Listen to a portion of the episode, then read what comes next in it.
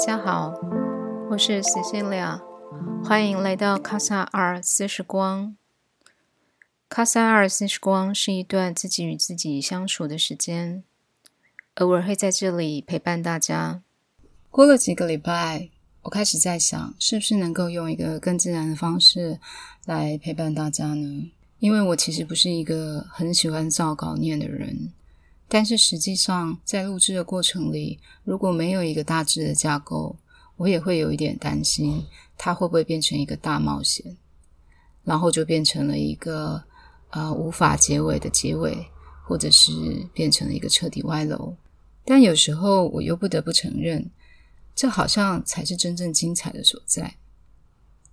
所以这一次，我试着用一个新的方式来做这个节目。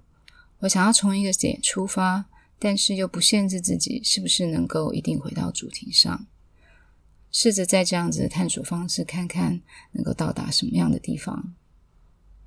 我发现这个过程就好像人生一样，如果完全按部就班，就会显得很无聊或者绑手绑脚；但是过度即兴又让人充满不安、无所适从，而变得混乱。这样子的逻辑在生活里面到处可见。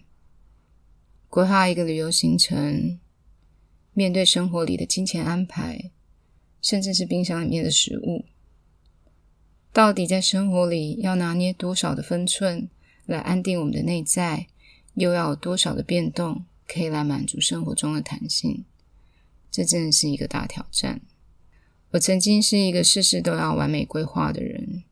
因为这样让我很安心，这使得我做的事情的结果也都很不错。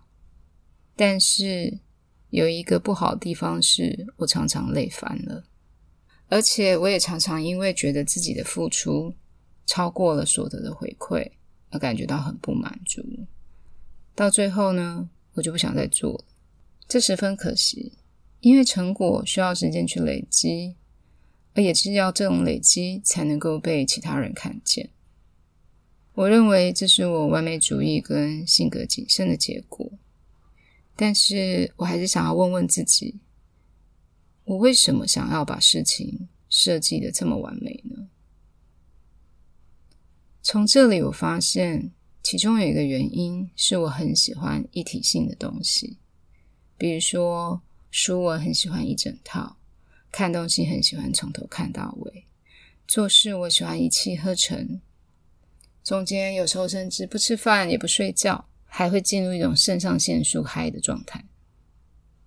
搭配衣服的时候，我也会是那一种从里到外，从发型到饰品都搭配。我很在意整体的和谐感跟秩序感，对于突出去和破坏性的反差感觉到很烦躁。其实。这也是说，我其实很不能够接受一种意外，或者是不和谐或反差的状态。我是一个掌控的很谨慎的人。这个探索其实让我有点惊讶，原来我是这么在意整体性的和谐、秩序还有结构。夸张一点的经验是，有一次我在拆 Apple 的产品。寄来的包裹，拆着拆着，我竟然进入了一种很静心的感受，整个人从很毛躁的状态上面安静下来。原因是因为它的包装设计的非常的完美。老实说，我对于自己这样子的特质感觉到很困扰，因为我要花好多的时间才可以开始，我的开始也充满着小心翼翼。不过，在此刻，我心里却有一个不太一样的感受。我开始有一点赞赏自己，因为要花这么多时间结构一个事情，需要相当大的意志力、耐心，还有天分。而且，并不是每一个人到最后都可以达到完成的结果。而我是却在没有人知道跟鼓励下，可以默默把它做好。所以。自己应该是那一个第一个为自己赞赏的人。在探索的开始，我其实是想要找寻解决自己这种所谓完美主义的解方，是否能够找到一种 CP 值比较高的方式来平衡自己，使自己不会因为过度投入，以至于完全忽略了时间和精力的成本，导致自己的疲劳。但来到这里，我却发现一个更重要的事，就是我怎么样为自己做的东西感觉到有价值跟满足呢？而不是依靠别人的认可，因为这是一种发自内在的成就感，觉得说“哇，我做到了”这种喜悦感。这时候有一个答案突然闪过我的脑袋，原来这才是我可以自己一直能够做下去的原因，而且能够让成果被累积的方法。过度要求完美这件事，在根本上并不是我一直以为的完美主义，而是我在心态上并没有想要不断的重复探索，把过程当做一种惊喜。要从不完美当中学习，对我来讲是一个令人很厌恶的挫折。我不喜欢在东西还不是很成熟的时候就开始运作，但其实我没有意识到，过程中的发展跟累积，才是使一切展开来而且变得丰富的原因。我很讨厌不断的重复或者是重来。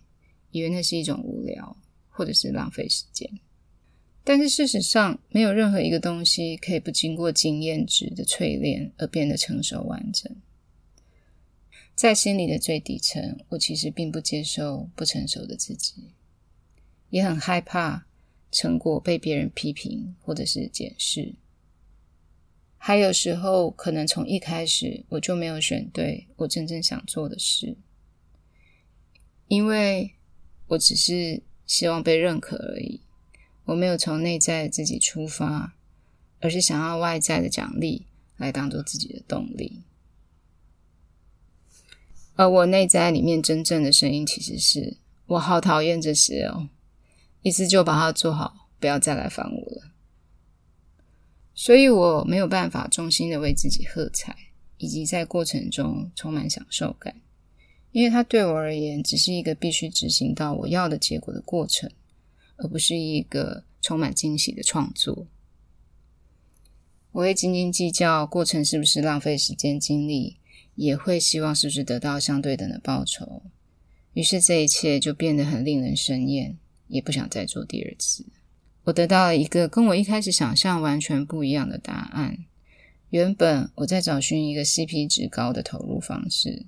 而现在我知道，最重要的不是投入的精力或时间成本，而是投入的过程里面是不是有创造性的经验值，而这个创造性才是吸引我不断的投入，而且让东西不断的成长的原因。这样的累积会自然的产生一些成果，让其他人看见或被吸引。也才是真正的自我实现。虽然我还是在意这个过度完美主义所带来的劳累感的这一件事情，但似乎心里现在也有一个答案了。也许在后面的几集当中，我们可以再来分享这一段。好哦，谢谢你，今天我们就分享到这里。呃，谢谢你听到现在，我希望。之后，我们也还会在一起。卡萨尔时光是一段自己跟自己相处的时光，我们在这里一起。